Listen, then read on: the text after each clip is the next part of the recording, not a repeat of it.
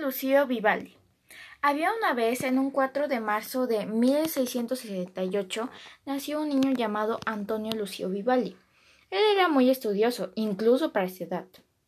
Él era muy delicado de salud. No faltaba un doctor, un doctor cada fin de semana que no lo iba a visitar.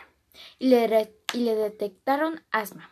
Por eso estaba muy mal de salud y por eso le ponían un apodo de ruso no solo por su aspecto, sino por, sus gran, por su gran cabello. Él tenía un talento, era tocar un instrumento.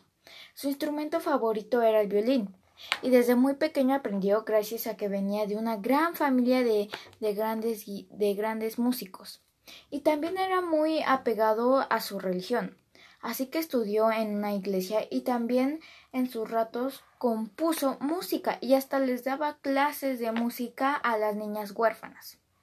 Y así él creó muchas más piezas, y una de esas es Las cuatro estaciones las envió a, las envió a su país para ver qué le parecía y tuvo mucho gran éxito, pero al pasar los años se volvió un tanto aburrido. A la gente ya no le, ya no le hacía sentir emociones.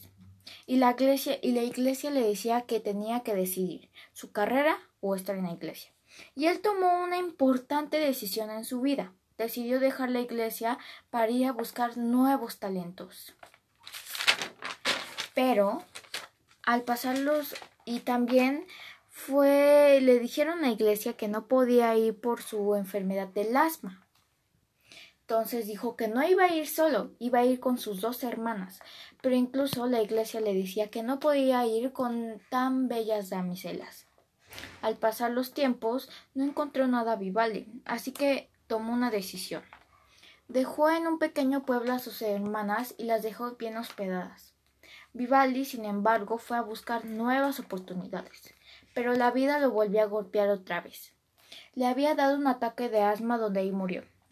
Pasaron varios años para que la obra conocida de Vivaldi fuera otra vez a la gran escala y fuera como el músico reconocido.